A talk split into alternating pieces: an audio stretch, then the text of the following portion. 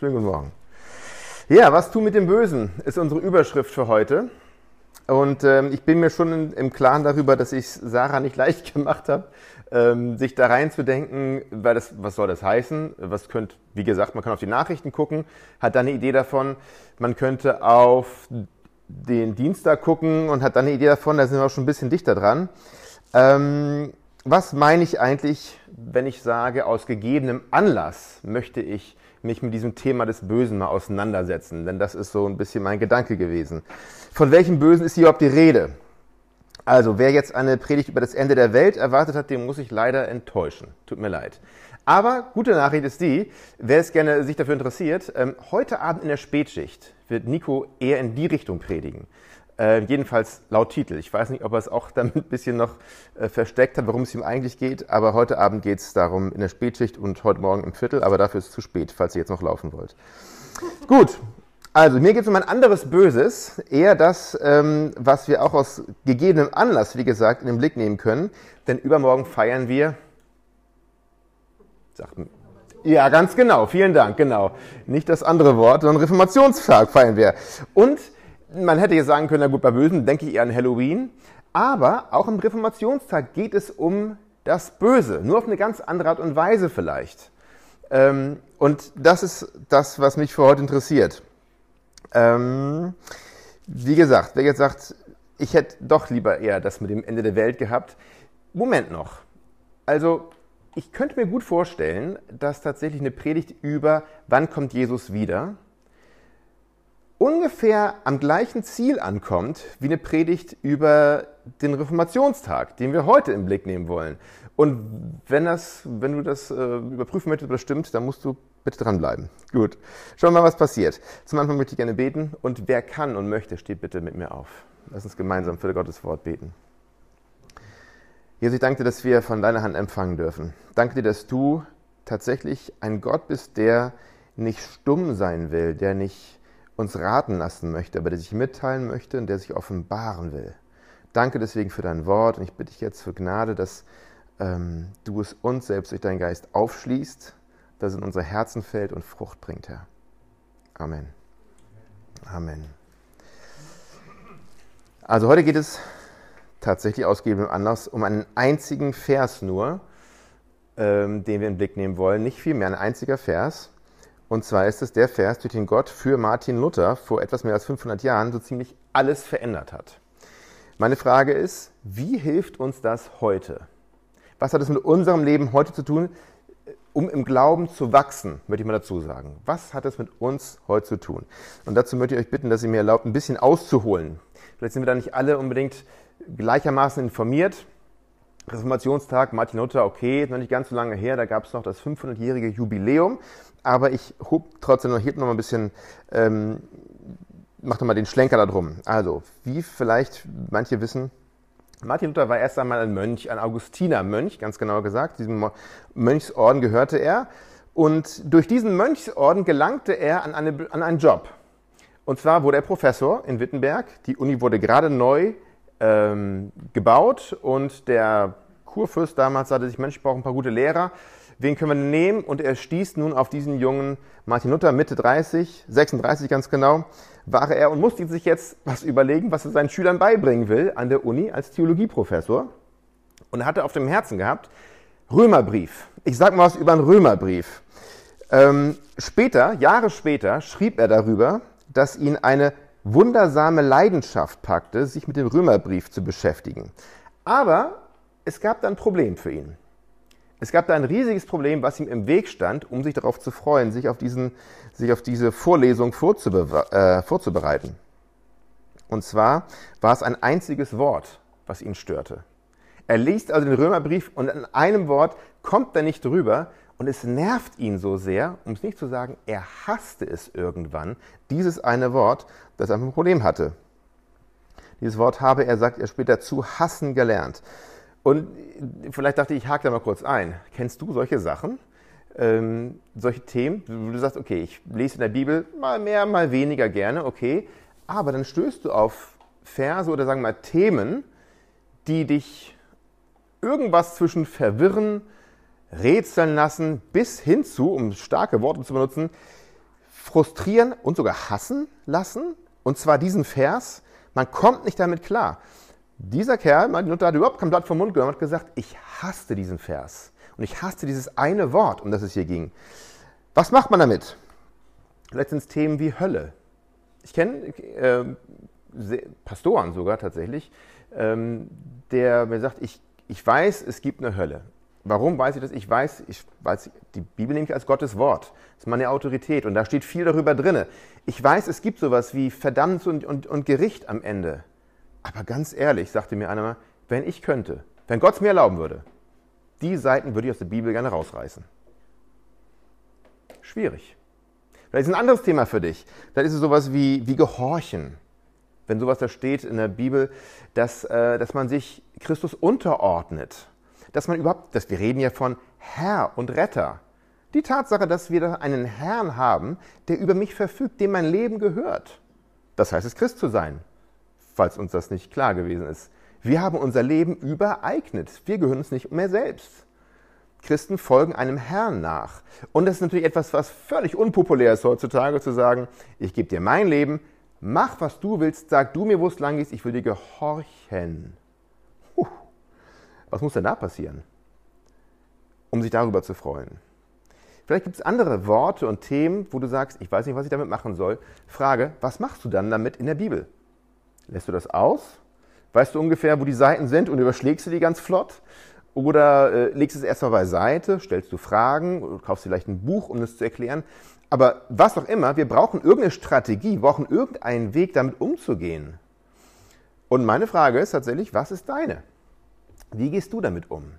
Vielleicht überleg mal ganz kurz, was ist deine Strategie, mit schwierigen Sachen oder Themen umzugehen? Na gut, falls ihr es noch nicht wusstet, dieser sogenannte Hassvers für Luther, der steht gleich im ersten Kapitel des Römerbriefs und zwar in Vers 17. Wir gucken uns den mal heute ein bisschen genauer an.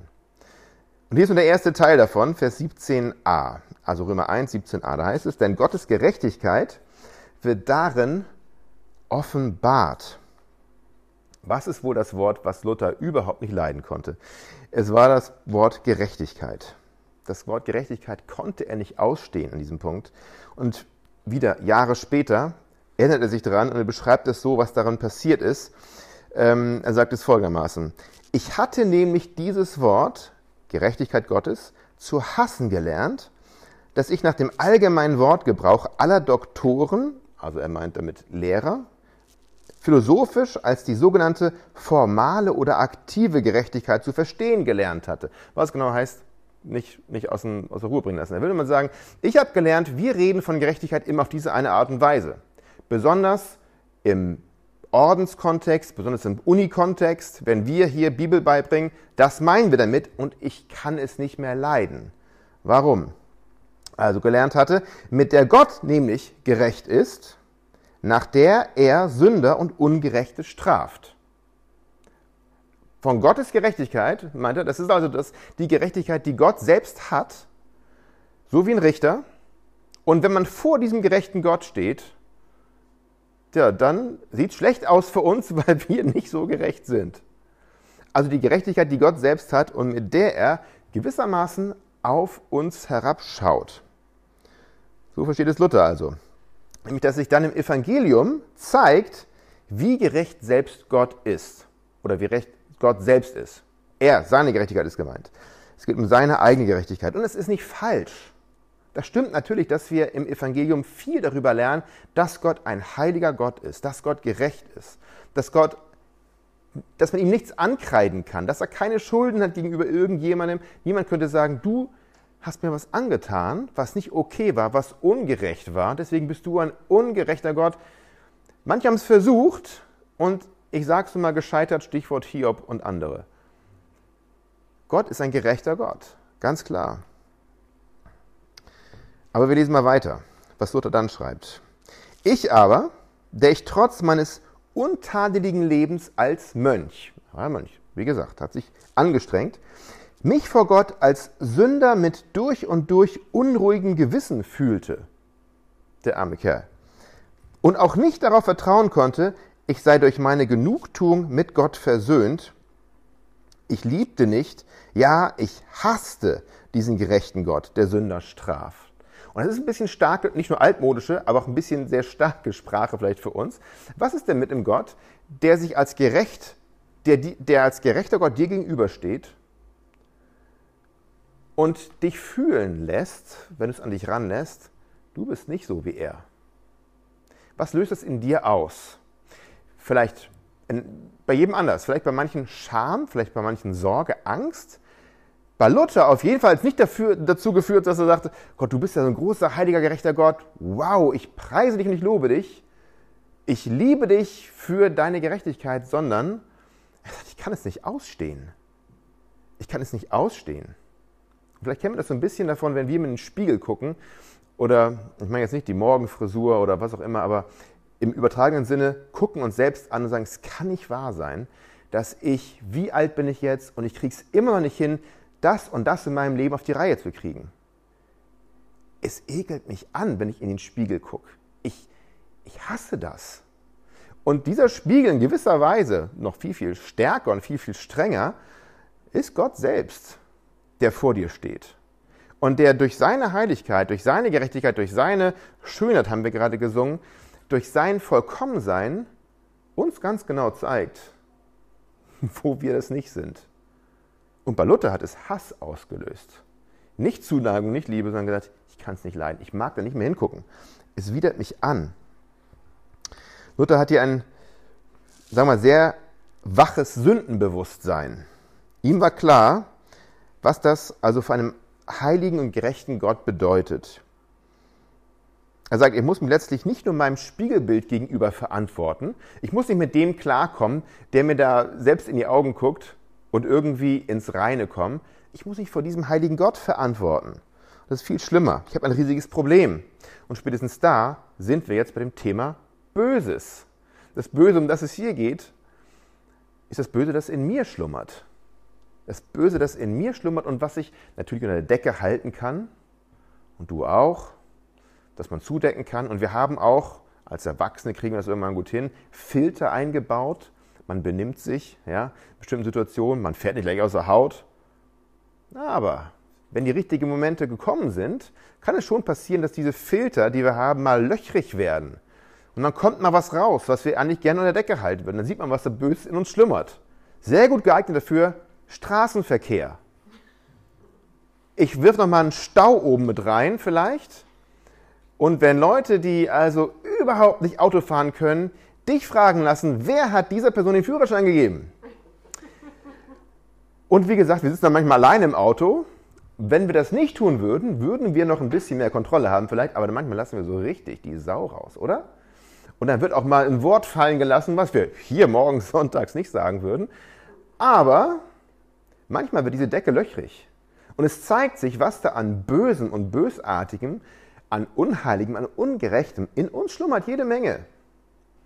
Was tun damit? Luther sagt, ich mag mich dem gar nicht stellen. Ich mag mich dem nicht stellen, was in mir lebt, dieses Böse. Als Paulus diesen Römerbrief schrieb, im ersten Jahrhundert also, äh, da gingen die Menschen tatsächlich ganz allgemein, da musste man nicht Christ sein oder, oder Jude oder irgendwie Grieche, Römer, ganz allgemein ging man schon davon aus, irgendwann werden wir vor einem höchsten Richter stehen. Irgendwann werden wir uns verantworten müssen. Und vielleicht können wir uns darüber unterhalten, was das nun für eine Gottheit ist oder ob das mehrere sind.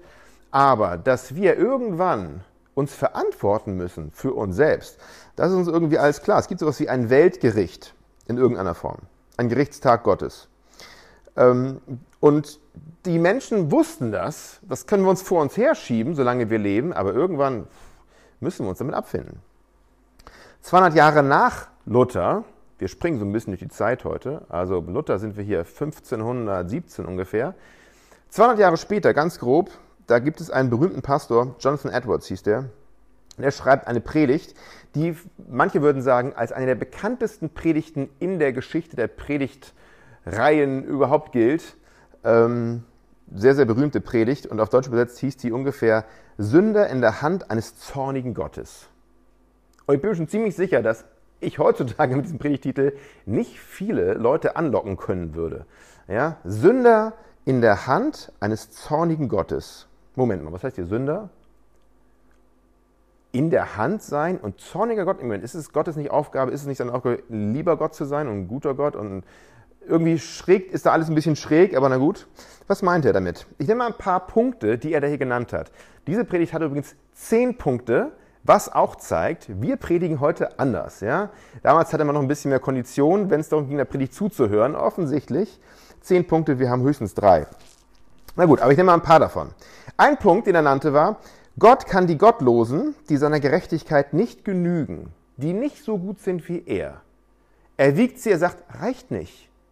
Du genügst nicht meinem Maßstab an Heiligkeit und Gerechtigkeit. Er kann sie jederzeit, jederzeit, da ist die Betonung, in die Hölle werfen. Wir planen ja, also heutzutage, wir planen manchmal Jahre voraus, wann wollen wir in Urlaub fahren, wann müssen wir das und das irgendwie sortieren vielleicht. Ist uns klar, jederzeit könnte dieser heilige Gott jeden von uns in die Hölle werfen, sagt Edwards. Zweiter Gedanke, nur weil man keine sichtbaren Anzeichen des eigenen Todes vor Augen hat, sollten Gottlose sich nicht sicher fühlen. Das ist schon ein heftiger Punkt. Ich meine, wenn, wenn, wenn wir krank sind, wenn wir im Krankenhaus sind, vielleicht kennst du das, ich war, ich war einmal im Krankenhaus und mir ging so diese Erleuchtung durch den Kopf, dass man sagte, eigentlich gibt es auf der Welt nur zwei Sorten von Menschen, mit und ohne Braunüle. Also für diejenigen, die wissen, also eine Kanüle in der Hand sozusagen, da ist dein Zugang, ja. Und es gibt, du kannst genau erkennen, wer schlurft über den Gang. Du bist krank oder du bist nicht krank. Du gehörst hier als Patientin oder du bist irgendwie Pflegepersonal. Und es macht was mit dir, du nimmst dich irgendwie anders wahr. Und es kann sein, dass wir, wenn wir, wir haben gerade keine Braunüle im Arm, alles okay, aber es das heißt überhaupt nicht, dass alles okay ist. Keiner von uns weiß, wie lange es geht. Jonathan Edwards sagt das. Jederzeit kann das passieren und auch wenn es keine Anzeichen gibt, dass wir uns vielleicht in der nächsten Sekunde vor Gott verantworten müssen, auch wenn es nicht so aussieht, es kann jederzeit passieren.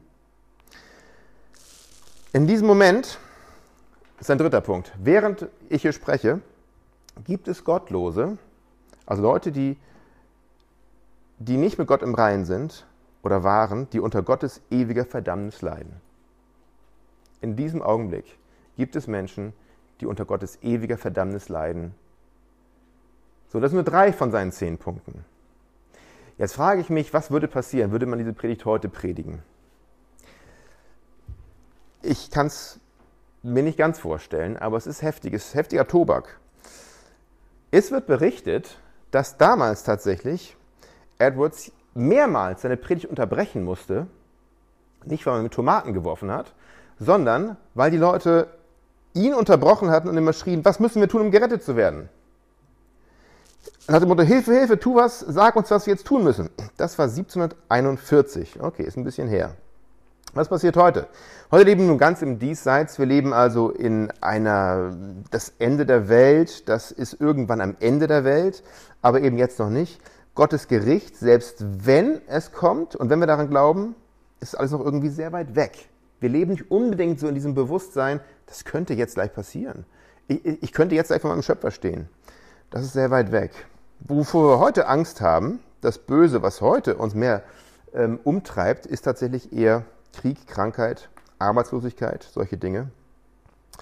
Aber was ist, wenn zum Beispiel eine tödliche Krankheit eben nicht das Schlimmste ist, was dir und mir passieren könnte? Was ist, wenn das, was wir so vor uns die größten Sorgen machen, Krebs, nicht das Schlimmste ist, was dir und mir passieren könnte? Wenn ein Krieg, selbst hier in unserem Land, nicht das Schlimmste ist, was dir und mir passieren könnte. Warum? All das endet irgendwann und das klingt jetzt vielleicht ein bisschen mathematisch kühl, aber diese Dinge, und selbst wenn mit dem eigenen Tod, diese Dinge haben ein Ende. Irdisches Leid hat ein Ende. Aber was ist, wenn es etwas gibt, was schlimmer ist? Wenn es tatsächlich ein Gericht Gottes gibt, nachdem die Dinge nicht mehr so sind, wie sie jemals waren. Ich glaube, wenn, wenn wir uns das klar machen, dann wird sich keiner mehr aufregen über, ach, ich habe vergessen, den Rasen zu mähen. Es wird dann so unwichtig sein. Ja? Keiner wird sich mehr darüber aufregen, dass der Chef einen rausgeschmissen hat.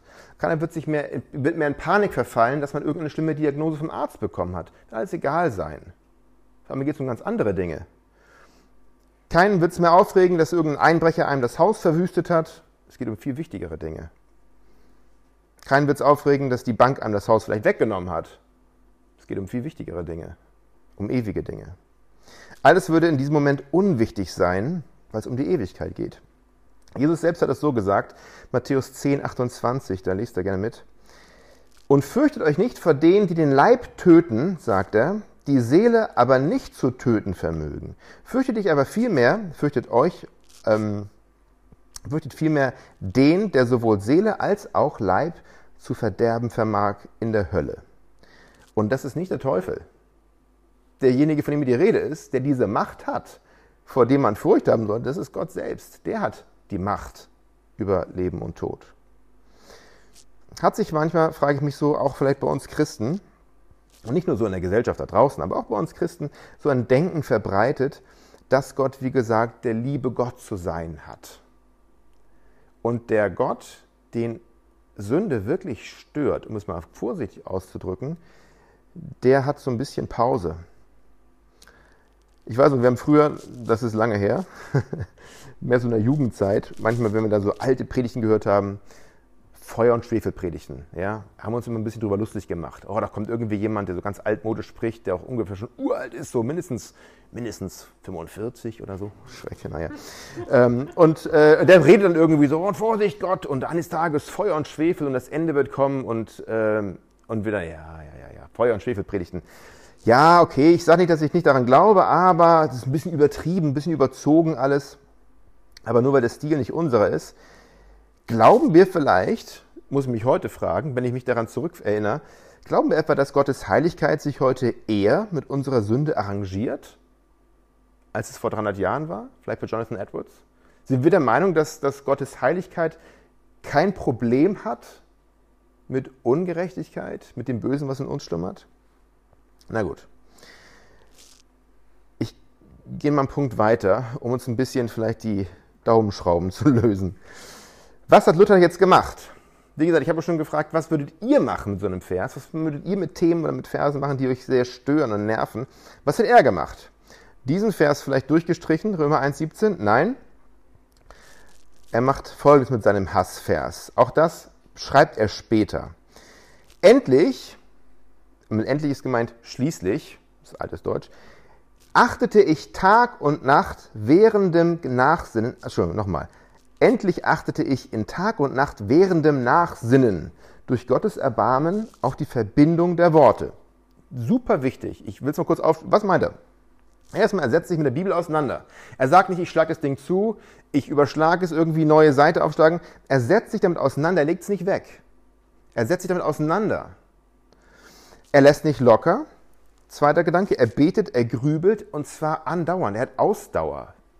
Er setzt sich damit auseinander und er macht das mit Ausdauer.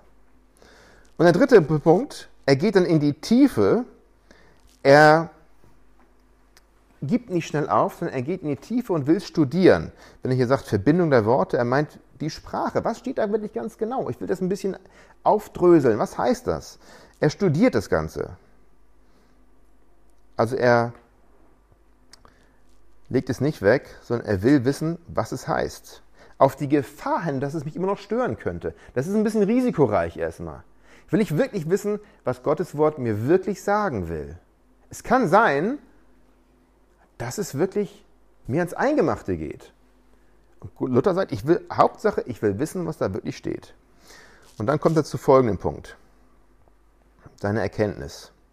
Ich begriff, dass dies der Sinn ist, Doppelpunkt, offenbart wird durch das Evangelium die Gerechtigkeit Gottes, nämlich die passive, nicht die aktive, durch die uns Gott, der Barmherzige, durch den Glauben rechtfertigt. Wie geschrieben steht, der Gerechte lebt aus dem Glauben. Das ist das Ende von diesem, wo das Römer 1,17 dann Habakkuk 2 zitiert. Nun fühlte ich mich ganz und gar neu geboren und durch offene Pforten in das Paradies selbst eingetreten. Klack, das ist passiert in ihm da ist irgendwie ein Hebel umgelegt zwischen, ich hasse diesen Vers, ich mag diesem Gott nicht ins Angesicht gucken, auf einmal das Beste, was jemals passiert ist, als ihm Folgendes klar wird, dieser Gott, von dem hier die Rede ist, der ist nicht nur selbstgerecht, er macht gerecht. Dieser Gott, wo hier von Gottes Gerechtigkeit die Rede ist, der beschreibt nicht nur, er ist ein heiliger Gott und er ist perfekt und er ist gerecht, sondern er schaut uns an und sagt, ich mache dich auch gerecht. Das ist ein Riesenunterschied. Die Frage ist, wie macht er das dann ganz genau? Er macht es durch Jesus am Kreuz. Natürlich. Wir wissen das, dass Jesus ein Leben lebte, was wir nicht gelebt haben, was wir nicht leben können. Und er mit diesem Leben ans Kreuz ging, den Tod gestorben ist, den wir hätten sterben müssen, den wir sterben müssten, und seine Gerechtigkeit gegen unsere Ungerechtigkeit tauscht. Das letztendlich ist das, was Luther hier entdeckt hat und wodurch sich evangelische Kirche gegründet hat. Und auch wir sind eine freie evangelische Gemeinde, was wir wissen. Also Gott ist nicht nur gerecht, sondern Gott macht auch gerecht. Und das heißt, Gott ist, ich versuche es mir immer so zu erklären, so ein bisschen vielleicht wie ein Lehrer heutzutage, der dir nicht nur, ich hoffe, es ist jetzt nicht zu sehr die Erinnerung aus deiner eigenen Schulzeit, der dir nicht nur die wohlverdiente Sechs gibt, und du weißt ganz genau, ja, ich habe sie verdient, ist eine miese Arbeit geschrieben, aber der sich dann mit dir hinsetzt und in feinster Nachhilfearbeit dich zum Musterschüler macht. Beides gehört zusammen. Oder so ein bisschen wie ein Arzt, der dir nicht nur eine vernichtende Diagnose stellt, denn das ist nun mal die Wahrheit. Was soll er machen? Er kann sagen, ich zeige dir jetzt mal ein anderes Röntgenbild, oder er kann sagen, so sieht es aus in dir. Sieht schlimm aus. Aber dieser Arzt macht dir dann auch gesund. Obendrauf. Oder wie ein Richter, der nicht nur völlig zu Recht feststellt, schuldig, sondern dann auch die Schuld selbst bezahlt. Und dass uns dann klar wird, wir dachten vielleicht, beim Lehrer zu bleiben, ja, ich habe vielleicht eine 4. Und dann wird uns klar, ach, du Stand, es ist eine 6. Und wir dachten, wir haben vielleicht nur einen Husten, aber es ist tödlich. Das heißt, die, so wie wir dastehen vor Gott, ist viel schlimmer, als wir jemals dachten. Die Panik, die wir haben müssten, wenn wir in den Spiegel gucken, ist viel, müsste viel größer sein, als wir sie jemals gedacht haben. Aber das, was dieser Gott, der gerecht macht, leisten kann, ist viel größer, als wir jemals dachten, ganz genauso. Wir dachten, naja, vielleicht muss man an mir nur so ein bisschen rumschrauben. Vielleicht reicht ein Pflaster. Und es kriegt vielleicht sogar noch selbst hin. Und manche versuchen es. Das ist das klassische pharisäische Leben. Ja? Ich kann auch selbst mich anstrengen. Gott sagt, vergiss es. Deine Lage ist schlimmer, als du dachtest. Aber ich kann dir mehr helfen, als du jemals dachtest und als du jemals könntest. Ich bin kein wirklich begabter Handwerker, muss ich zugeben, aber ich musste ähm, auch schon einiges machen, mal so zu Hause, zwischen allen möglichen Sachen, die gefährlich sind und manche auch weniger. Eine Sache, die nicht ganz so gefährlich ist, aber die auch zeigt, dass man eben kein guter Handwerker ist, ist Verputzen. Könnt ihr verputzen? Muss ich schon mal irgendwie Trockenwand, irgendwas so, Gipsplatte ranschrauben, ja. Also, ja.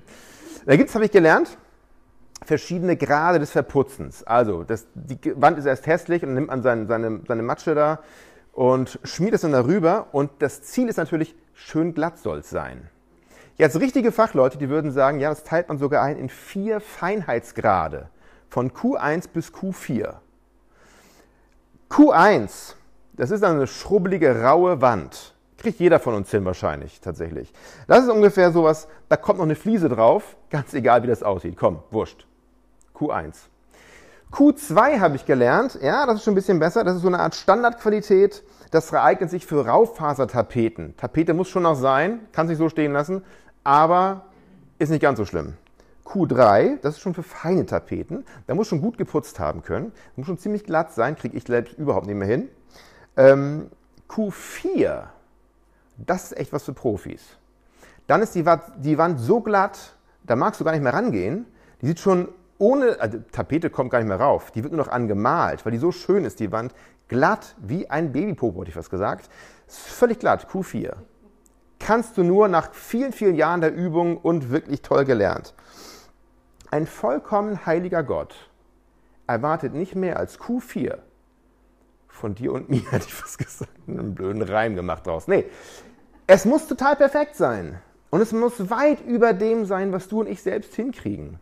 Vielleicht haben wir jetzt hier ein paar Maler unter uns, ich glaube nicht, aber wenn es so wäre, dann mach Q5 draus von mir aus, ja. Es muss mehr sein, als wir hinkriegen. Die Erwartung ist unfassbar groß an die vollkommene Gerechtigkeit vor Gott.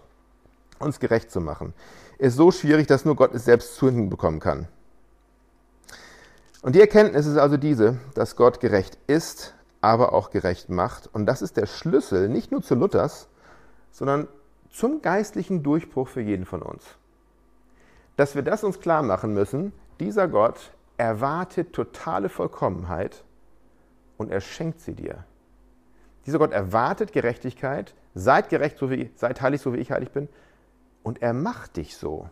Er rechnet dir Jesu Heiligkeit und Gerechtigkeit an und dann geht er mit dir noch weiter und sagt, ich lasse dich da nicht, wo du bist.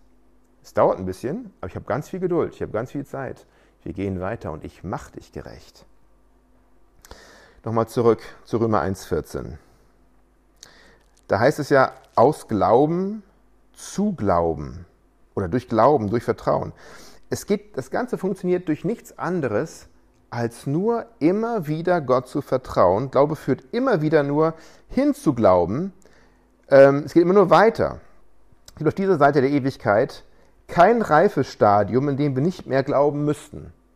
Völlig sicher. Und deswegen, jetzt sagen vielleicht manche, na gut, äh, Römer 1,17 kenne ich in- und auswendig, habe jeden Luther-Film gesehen und Evangelium kann ich dir auch aufsagen. Ist richtig. Aber genauso wie wir immer Glauben lernen müssen und weiter anwenden müssen, kommen wir nicht drum herum, denn oh meine Güte, sind Menschen vergesslich, uns immer wieder klar zu machen, um was für einen Gott es geht, der nicht nur heilig ist, aber der auch heilig macht, der nicht nur gerecht ist, sondern auch gerecht macht. Ich schließe nochmal mit diesem Zitat von dem guten Herrn Luther. Er sagt, Glaube ist eine lebendige, verwegene Zuversicht auf Gottes Gnade. So gewiss, dass er tausendmal drüber stürbe. Und solche Zuversicht und Erkenntnis göttlicher Gnade macht fröhlich, trotzig und voller Lust gegen, gegen Gott heißt nicht gegen an, sondern hin zu Gott, so, hin zu Gott und alle Kreaturen. Mit wie viel Hass ich früher das Wort Gerechtigkeit Gottes gehasst hatte, mit umso größerer Liebe pries ich dieses Wort als das für mich süßeste. Luther sagt, der Glaube ist eine, wie sagt er, lebendige, verwegene Zuversicht auf Gottes Gnade. Wieso verwegen? Was meint er mit verwegen? Da stelle ich mir irgendwie so einen draufgängerischen, mutigen, weiß ich, Cowboy vor oder irgendwie sowas. Ein verwegener Kerl. Glaube, dieser Glaube muss irgendwie verwegen sein, weil wir immer wieder also so einen Gedanken kommen wie, kann ja wohl nicht wahr sein, oder? Weil wir immer wieder auch ins Zweifeln kommen, kann es wahr sein, dass Gott mich wirklich so liebt? Kann es wirklich wahr sein, dass Gott mich nicht aufgibt? Kann es wirklich wahr sein, dass Gott mir trotzdem vergibt? Und da brauchst du eine gewisse Art von Verwegenheit, sagt Luther, wo du sagst, zieh's durch, sei mutig und trotzig mit dem Glauben in der Hand und schau auf diesen Gott. Und geh niemals weg von diesem Glauben. Lebendige, verwegene Zuversicht auf Gottes Gnade. Aber was nun tun mit dem Bösen in mir und in dir? Wie gehst du damit um? Was machst du? Ich möchte damit nochmal vielleicht ein paar Fragen in den Raum werfen, wenn wir da einen Moment haben, zu beten, darüber nachzudenken. Was machst du jetzt mit dem Bösen in dir? Und nicht, was möchtest du tun in der Zukunft? Ich, ich würde mir sehr wünschen, dass diese Gedanken dir helfen, ein paar Dinge vielleicht anders zu machen in der Zukunft. Aber frag dich mal, wozu neigst du? Was hast du bisher immer gemacht, wenn du Bibelstellen hast oder Themen hast, die dich einfach stören? Weißt du mit verwegener Zuversicht, dass Gott nicht nur gerecht ist, sondern auch gerecht macht? Ist dir das klar? Ist das ein Punkt, mit dem du lebst, dass dieser Gott ganz, ganz viel, Q4, was auch immer du für ein Bild haben willst, von dir und mir erwartet und dass er dich gleichzeitig auch so gerecht macht? Ist dir das klar? Und führt das in dir und mir zu einer Freude, wie die Freude, die Luther hier entdeckt hat? Oder nicht? Und warum, wenn nicht? Freude wäre das Angemessene, wenn wir es verstehen. Das Böse, das da draußen ist, was ist denn mit dem überhaupt, das mir Angst macht? Ich habe am Anfang gesagt, es kann gut sein, dass wir auf den gleichen Punkt kommen, auf die gleiche Zielgerade kommen, wenn es auch um das Ende der Welt geht. Tatsächlich, bei solchen Versen wird mir bewusst, dass dieser Gott mächtiger ist und größer als alles Böse in der Welt. Dieser Gott, der mich retten kann, dieser Gott, der über, durch mein komisches, hartes Herz durchkommt, der ist mächtiger und größer als alles Böse in der Welt. Und wie gesagt, wir können den Eindruck haben, da sind Leute, die haben den Knopf an irgendwelchen Bomben vielleicht, habe ich noch nie gesehen, viel, viel mächtiger als du und ich. Aber Gott ist größer. Ist uns das klar, dass dieser Gott jederzeit von jedem sein Leben fordern kann? Wir sind alle in Gottes Hand. Und das gilt für die Leute, vor denen wir Angst haben, die sind in Gottes Hand, genauso wie du und ich in Gottes Hand sind. Dieser Gott ist mächtiger und größer. Deswegen sollte unser Blick, das ist mir so wichtig heute, sowohl der, wenn wir aus dem, in den Spiegel gucken und sagen, ach Gott, was mache ich? Ich gehe zu dir mit meinem verwegenen Glauben, meiner Zuversicht auf deine Gnade. Aber auch wenn wir auf die Nachrichten gucken, geht unser Blick bitte schön auch zuallererst immer zu Gott. Jemand hat mal sehr, sehr treffend gesagt, in einer Gemeindesituation, ich verstehe, wenn uns manchmal die Nachrichten fesseln. Aber Leute, es ist gefährlich, wenn wir mehr Nachrichten gucken als Bibel lesen, weil sich der Blick verrückt. Der Blick wird verschoben. Das, was wirklich groß und mächtig ist, wird auf einmal viel kleiner. Und das, was keine, was keine Macht hat gegenüber Gott, wird auf einmal so groß und bedrohlich. Und wir uns klar sein, mit Angst und mit Krieg und auch mit Ungewissheit müssen wir zuallererst zu unserem Gott gehen, denn er ist größer. Bis er uns gerecht gesprochen hat, bis wir in seiner Hand sind, bis wir zu Jesus gekommen sind, bis er zu dir gesagt hat, ich mache dich zu meinem Kind, ich vergebe dir alle Schuld, du bist gerecht vor mir. Bis zu diesem Zeitpunkt ist dieser Gott eine weitaus größere Bedrohung und ein größeres Problem für jeden von uns, als irgendwas, was wir in den Nachrichten sehen könnten. Und Gott regiert. Auch in diesen Zeiten. Auch in Zeiten, wo das Böse scheinbar unaufhaltbar ist, unaufhaltsam. Gott regiert immer. Und egal was passiert, wir müssen immer den Blick auf Gott richten. Dieser Gott hat die Zügel in seiner Hand, er herrscht. Und das Gute ist, er herrscht auch über unsere Herzen und er kann viel mehr bewirken als du und ich. Lass uns damit ins Gebet gehen.